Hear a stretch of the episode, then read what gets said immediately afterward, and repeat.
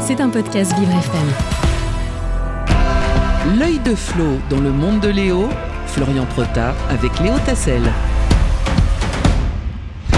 Et il est toujours là, notre Marseillais avec son œil, l'œil de Flo, Florian Prota. Rebonjour Florian. Rebonjour Léo, rebonjour à tous. Et nous sommes aujourd'hui le jeudi 1er juin 2023 et plusieurs choses vont encore changer à partir de ce jeudi. Euh, impôts, assurance, gaz ou encore météo des forêts, euh, de nouvelles mesures qui font notre quotidien rentrent donc en vigueur, Florian. Et on peut dire que c'est le mois des, éche- des, échéances, pardon, des petits rappels un peu pénibles Léo, mais nécessaires. Tout d'abord, si vous n'avez toujours pas déclaré vos revenus sur le site impôts.gouv.fr, c'est le moment.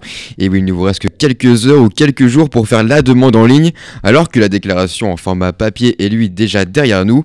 Vous avez jusqu'à ce soir, 23h59, si vous habitez dans les départements numérotés de 20 à 54, et jusqu'au 8 juin si vous êtes entre le 55 et le 95 et en Outre-mer. Et dès aujourd'hui, il est aussi possible de mettre fin à son contrat d'assurance en ligne en seulement 3 clics, Florian. Une nouveauté du gouvernement, quelques clics, oui, vous pouvez à présent mettre fin à votre contrat d'assurance. Une seule condition, la résiliation en ligne est possible que si le contrat a été conclu par voie électronique. Une manipulation à faire depuis l'espace personnel sur le site de votre assureur. L'objectif est alors simple, simplifier les résiliations pour permettre aux consommateurs qui ont, qui ont envie de pouvoir opter euh, pour un nouveau contrat.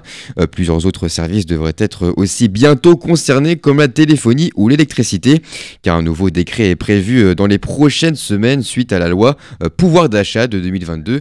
C'est ce qu'avait en tout cas assuré le ministre de l'économie Bruno Le Maire en mars dernier. Et une météo des forêts quotidienne est aussi lancée à partir de ce jeudi. Et elle doit durer jusqu'au mois d'octobre. Cette nouvelle carte publiée par Météo France doit permettre de sensibiliser le grand public avec les bons gestes à adopter, comme celle des inondations ou des canicules. Il y aura dans cette carte différents codes couleurs pour les niveaux de vigilance. Vert pour un risque faible, jaune pour un risque modéré, orange pour élevé et enfin rouge, vous l'avez compris, pour très élevé.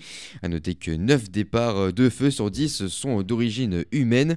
Enfin, ne les oublie pas, les lycéens et étudiants vont recevoir leur première réponse à leur vœu de formation pour Parcoursup, une phase d'admission qui va durer tout le mois de juin et qui sera clôturée le 7 juillet prochain.